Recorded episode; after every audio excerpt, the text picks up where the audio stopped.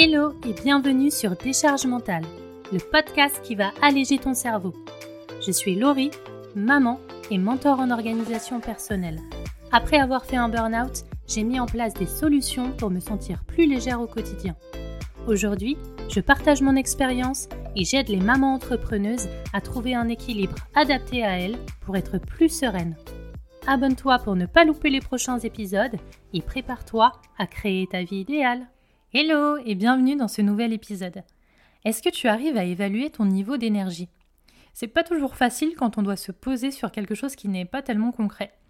Mais c'est une notion hyper importante parce qu'elle est vitale et parce qu'elle est subjective. En fait, il n'y a que toi qui peux savoir si tu te sens au top de la motivation ou si au contraire tu es plutôt fatigué. Et pour ça, je te propose ma méthode pour faire un audit de ton énergie et pouvoir t'adapter et t'organiser en fonction d'elle, pour vivre mieux améliorer ton quotidien et simplifier ta vie. Alors au programme, on va voir pourquoi on gère mal notre énergie, les quatre types d'énergie et quatre étapes pour faire un audit de ton énergie. Et avant de commencer, je te propose un truc fun et sympa. Passe le quiz Quelle maman entrepreneuse es-tu? Et tu recevras gratuitement dans ta boîte email un PDF avec les meilleurs conseils en fonction de ta personnalité, comment tu peux simplifier ton quotidien dès aujourd'hui et toutes les recommandations d'outils, de lecture et d'astuces pour reprendre le contrôle de ta vie. Alors pourquoi on gère mal notre énergie? En fait, l'énergie, c'est comme la motivation. Elle est fluctuante. C'est-à-dire qu'un jour, tu peux avoir beaucoup d'énergie et le lendemain, plus du tout. Elle peut varier en fonction de ce que tu ressens, de ce que tu fais ou encore de ce qui se passe autour de toi. Et donc, logiquement, il y a des moments où tu ressentiras des pics d'énergie et d'autres où tu ressentiras plutôt des baisses d'énergie. Pour te donner un exemple, tu peux avoir plus d'énergie le matin, en début de semaine ou encore au printemps, et en avoir moins le soir, en milieu de semaine et en hiver. Et souvent, on veut agir pareil chaque jour, chaque semaine et tout au long de l'année. Le truc, c'est que si tu ne prends pas en compte ton niveau d'énergie, tu risques de te fatiguer rapidement et pour pas grand-chose. Ce qui a tout changé pour moi depuis deux ans environ, c'est que j'ai fait un audit de mon énergie. Je sais quand j'ai le plus d'énergie et quand j'en ai le moins dans la journée, dans la semaine et même en fonction des saisons. Et je prends toujours le temps de me questionner quand j'en ressens le besoin. Parce que comme je te disais, l'énergie est variable. Donc si je suis dans une période où je suis censée avoir de l'énergie mais que je suis fatiguée, je m'écoute sur le moment. Et il y a une différence entre la gestion du temps et la gestion de l'énergie.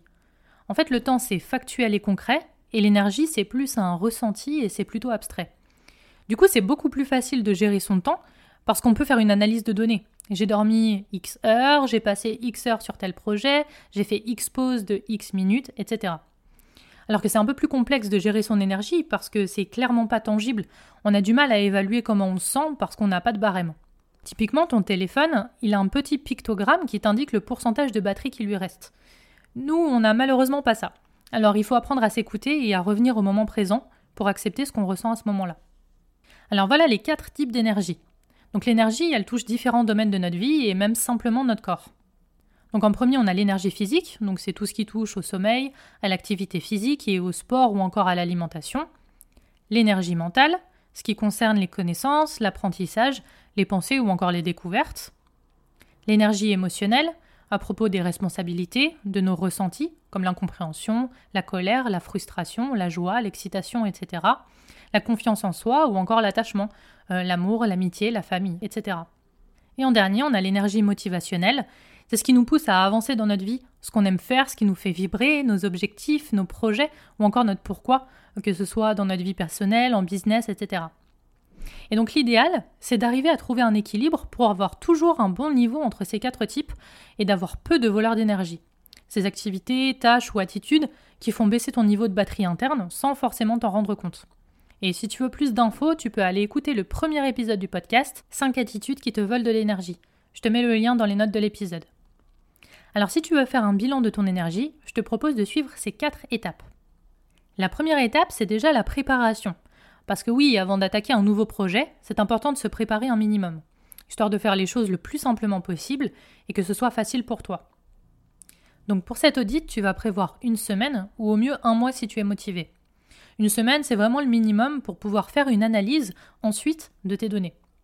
Sur un mois, tu auras encore plus de possibilités d'analyse et ton audit sera plus poussé et plus efficace, alors à toi de choisir. Pendant cette période, tu vas reprendre presque le même concept dont je te parlais dans l'épisode précédent à propos des sphères de vie. Je te remets le lien dans les notes de l'épisode si ça t'intéresse. Tu vas faire une did list en notant tout ce que tu as fait chaque jour. Pour ça, choisis l'outil que tu préfères.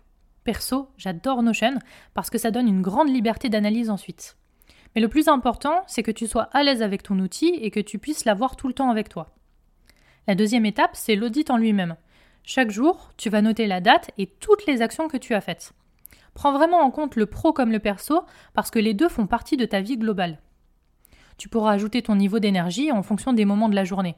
Le matin au réveil, en fin de matinée, avant de manger, en début d'après-midi, en fin d'après-midi, début de soirée et en fin de soirée.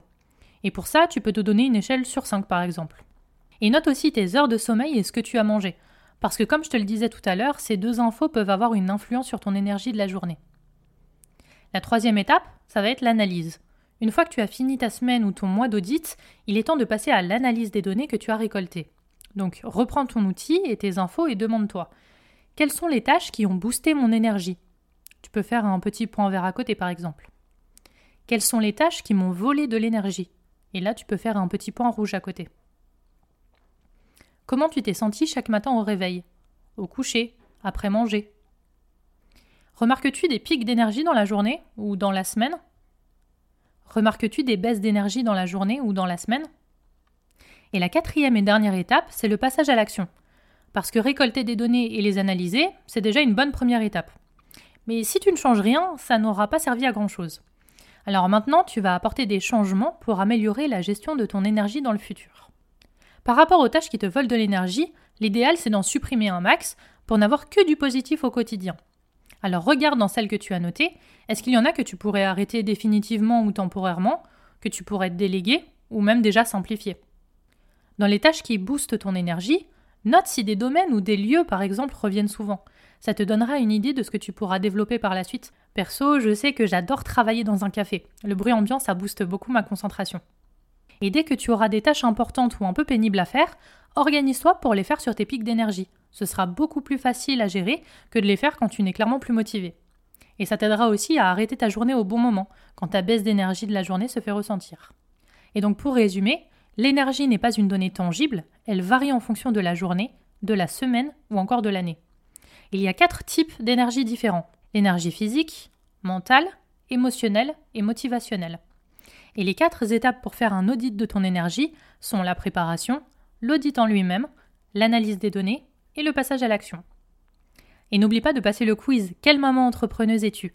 Tu recevras gratuitement dans ta boîte email un PDF avec les meilleurs conseils en fonction de ta personnalité comment tu peux simplifier ton quotidien dès aujourd'hui et toutes les recommandations d'outils, de lecture et d'astuces pour reprendre le contrôle de ta vie.